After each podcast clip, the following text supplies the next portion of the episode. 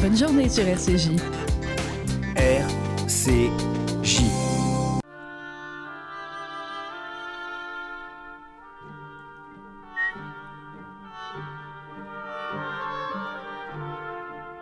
L'esprit d'escalier, une émission d'Elisabeth Lévy avec Alain Finkielkraut, un partenariat RCJ Causeur.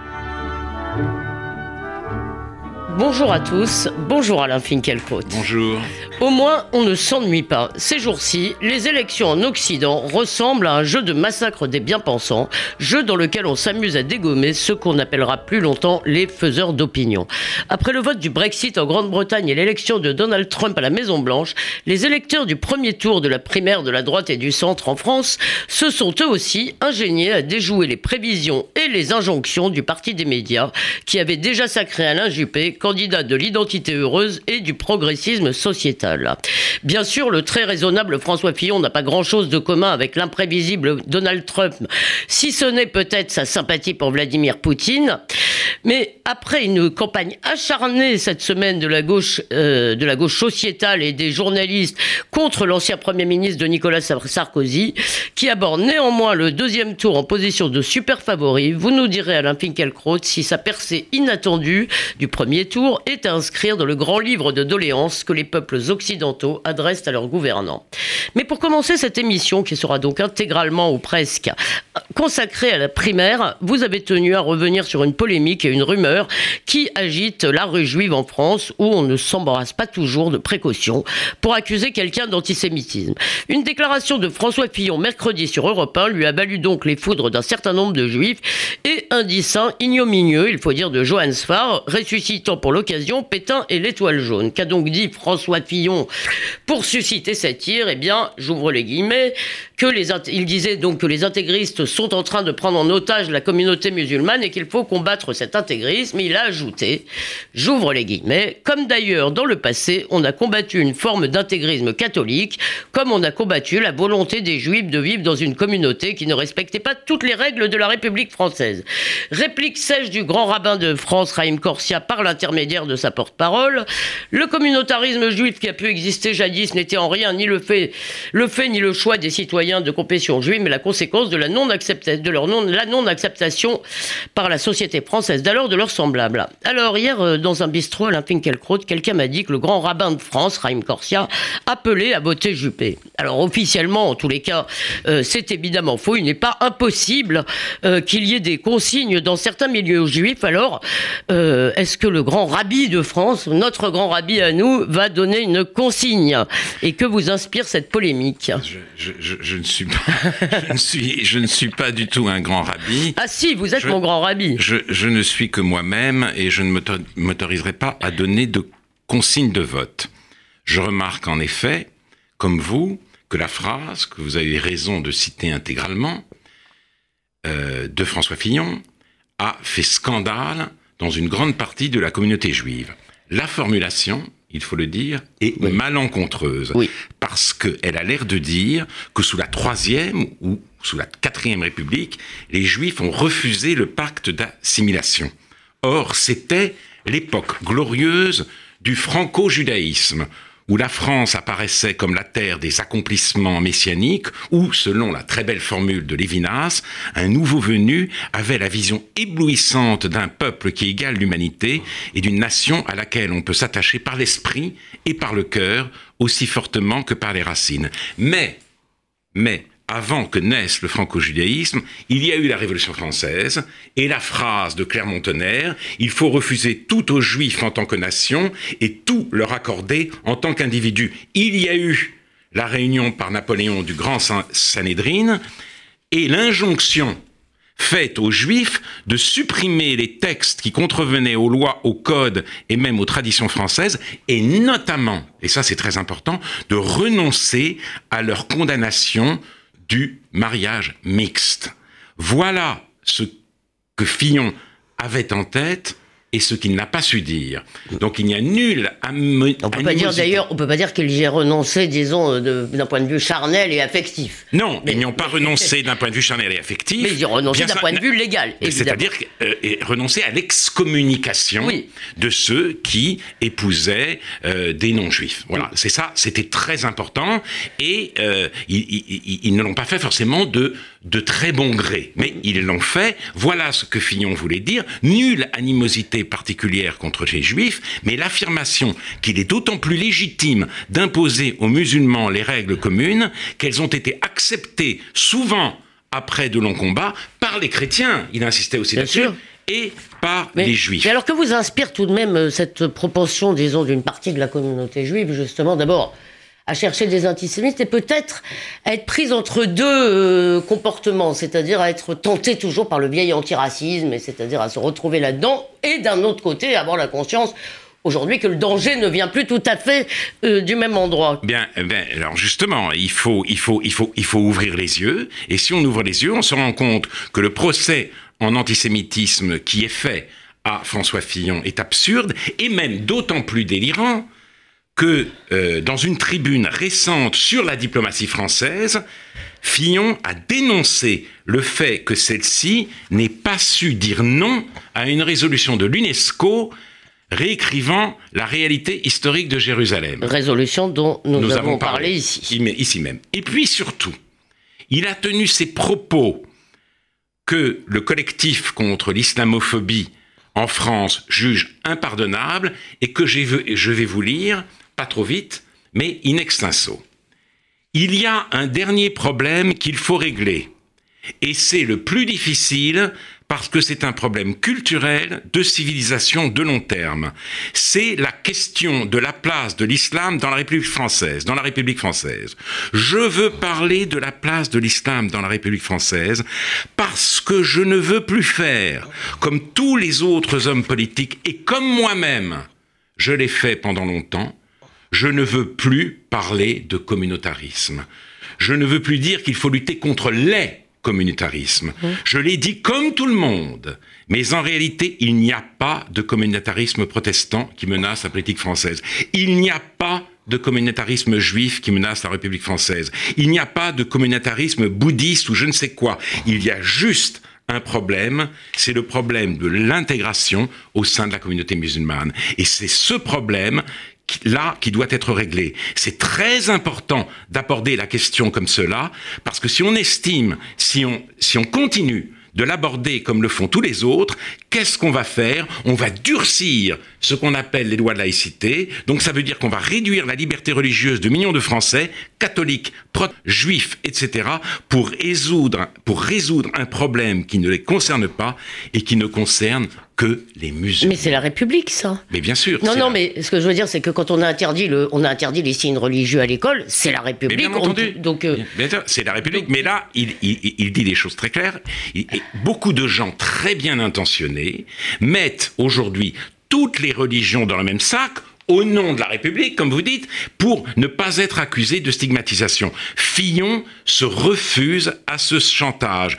Il ne noie pas le poisson, ou pour le dire d'une autre métaphore animalière, il appelle un chat un chat, et les électeurs lui en savent gré, comme ils lui savent gré d'avoir tenu tête à l'humoriste Charlie von Hanecker, oui.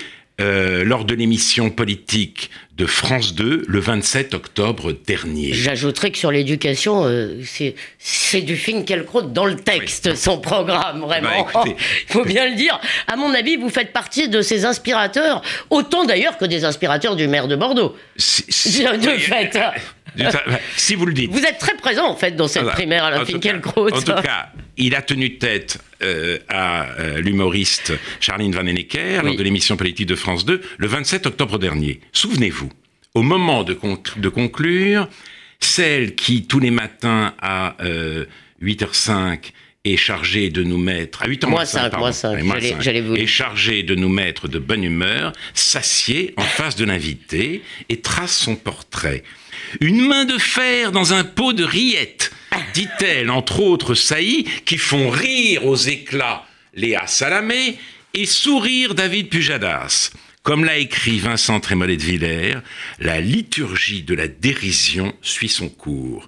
La chronique s'achève et François Fillon fait part de ses réserves, doucement, c'est son style, mais fermement. Il explique qu'il serait plus cohérent, plus saillant que les chansonniers soient dans les théâtres et les hommes politiques dans les émissions politiques. Pas de mélange des genres, pas d'infotainment et surtout pas la mise en jugement finale des politiques par les humoristes.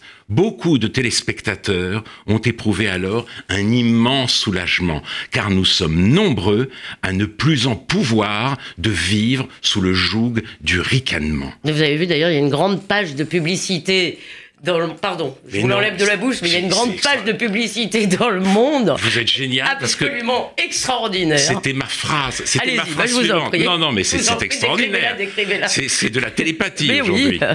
Il y a une pleine page, en effet, dans le monde de ce week-end, euh, qui euh, pour France Inter, avec 19 photos, j'ai compté, de visages souriants ou grimaçants, accompagnés de cette légende.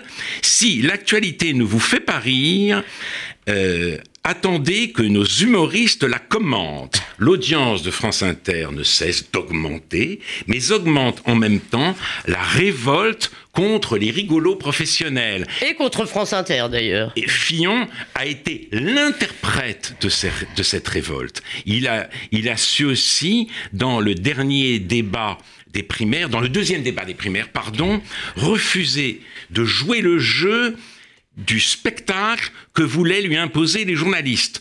Tout cela compte dans son succès. Il a tenu tête également au syndicaliste guadeloupéen Elie Damota, qui exigeait de lui une repentance pour l'esclavage. De manière plus générale, la popularité euh, massive et rapide de euh, François Fillon, tient à sa volonté de s'inscrire dans une longue tradition, de respirer un autre air que l'air du temps, de ne pas laisser le dernier mot au présent, de ne pas rompre la longue chaîne des siècles au seul profit d'une autre. Alors, juste parce que vous, avez fait tant d'enchaînements que je n'ai pas réussi à poser une seule question. Bravo Alain Finkielkraut. Je reviens un tout petit peu en arrière euh, sur euh, l'affaire de François Fillon antisémite.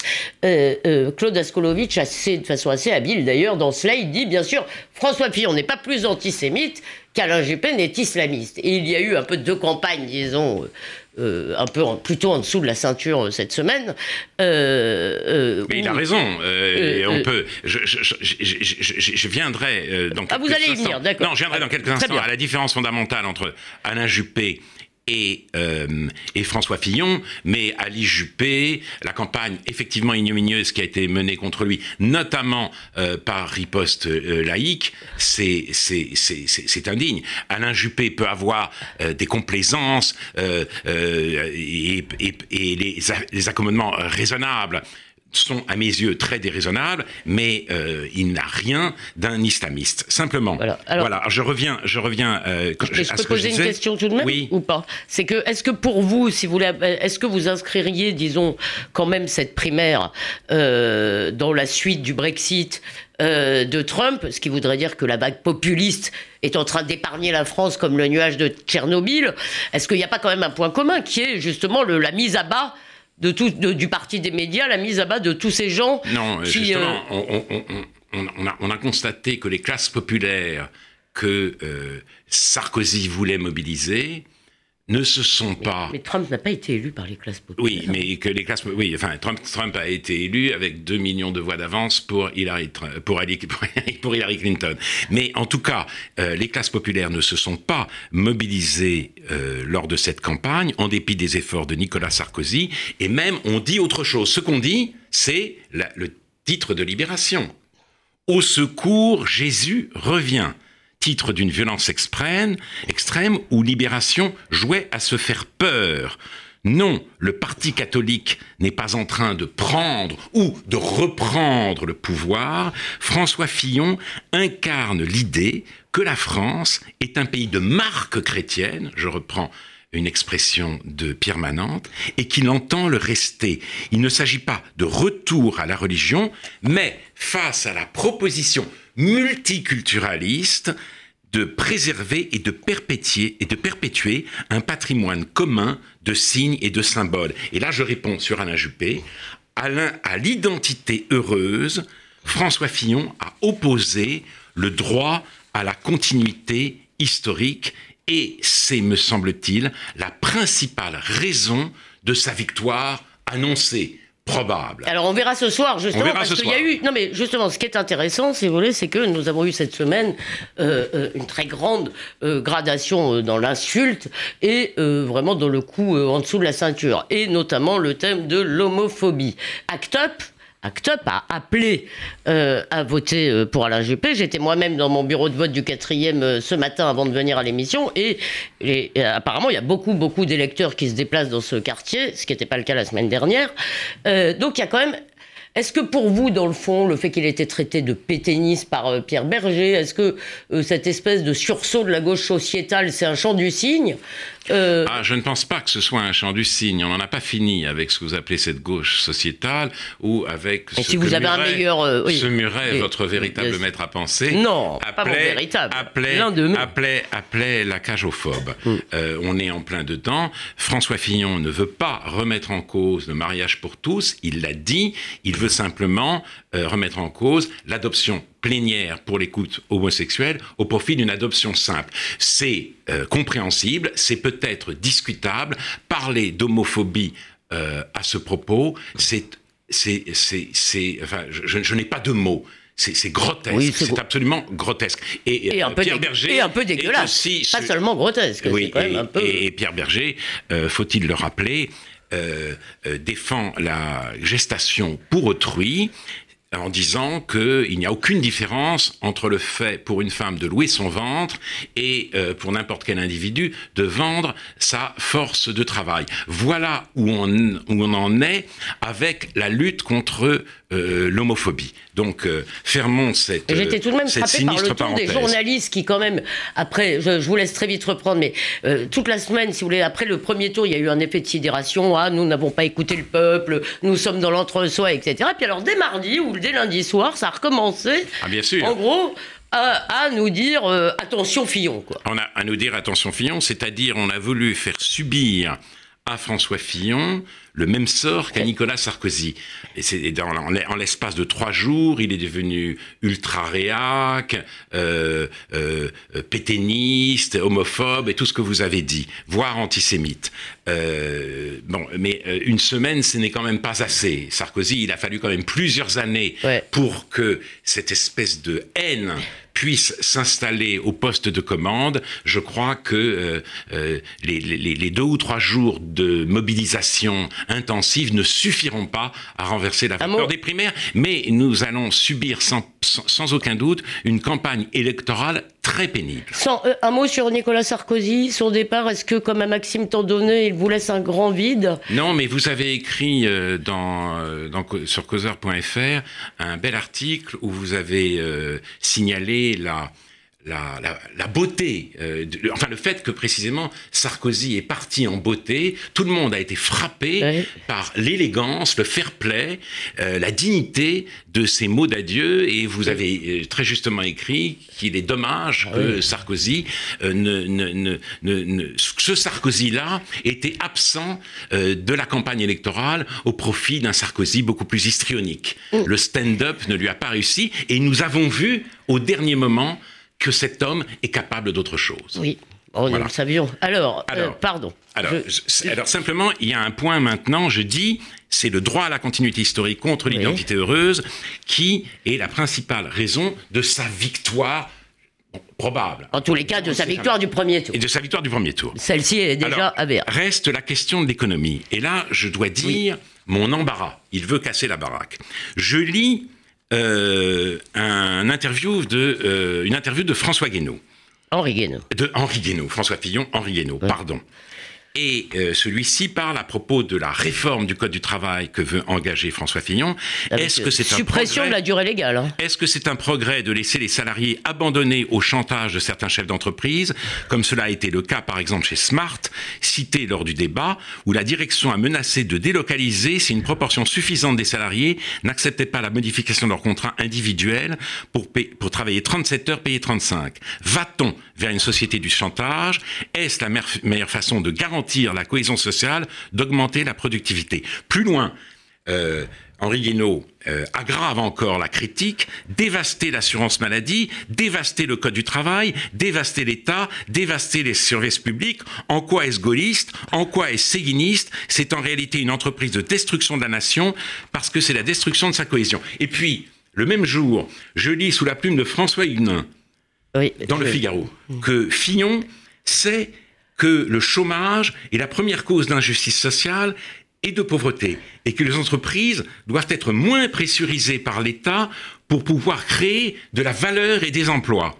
Le candidat, ajoute Huguenin, a été a très clairement précisé que son souci était de reconstruire un modèle social français à bout de souffle pour plus de justice sociale. Sur la politique de la santé, il a très clairement manifesté son souci des plus pauvres. Alors est-ce que c'est le, dernier, c'est le dernier qui parle qui a raison, Alain Je suis ébranlé par les propos d'Henri Guénaud, et quand je lis François Huguenin, je me dis qu'il n'a pas tort. Bref, je suis d'accord avec le, le dernier qui parle, c'est mon côté un peu con. Alors permettez-moi, euh, juste peut-être là sur ce sujet, il y a tout de même, il me semble que ça fait plusieurs scrutins qu'on dit attention, c'est la France périphérique, les perdants de la mondialisation euh, euh, qui vont faire les élections, et c'est ceux-là qui ne sont pas contents. Alors pour l'instant, François Pillon, effectivement, ne leur a pas parlé. Mais tout de même, Alain Finkielkraut, tous nos amis m'en voudraient si je ne vous posais pas la question, évidemment, de, de Poutine, puisque un certain nombre de gens, dont votre ami Philippe Delara, notre ami Philippe Reynaud,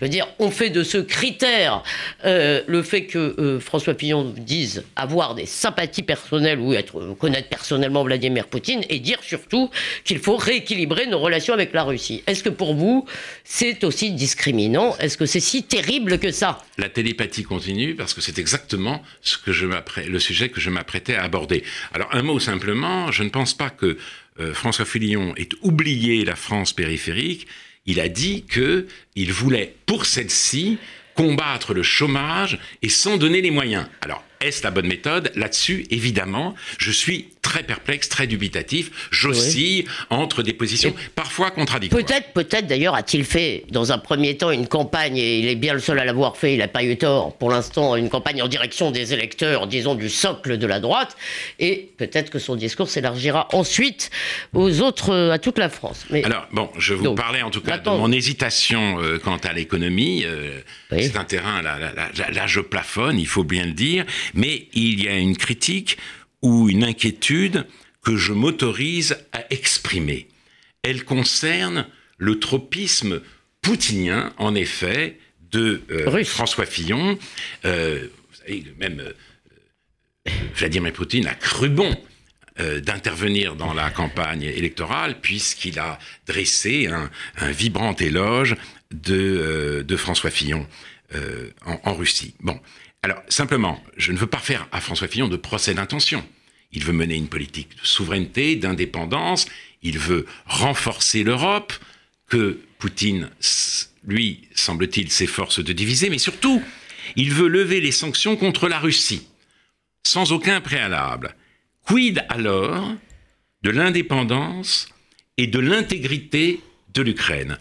Et euh, voilà, je voudrais simplement soumettre à votre réflexion euh, Elisabeth Lévy ainsi qu'à la joyeuse bande de causeurs. Et des, idiots internationaux, comme, nous vous les appelez affectueusement Affectueusement, affectueusement. N'oubliez pas. Oui, mais N'oubliez pas l'adverbe. Vous n'aviez pas oublié.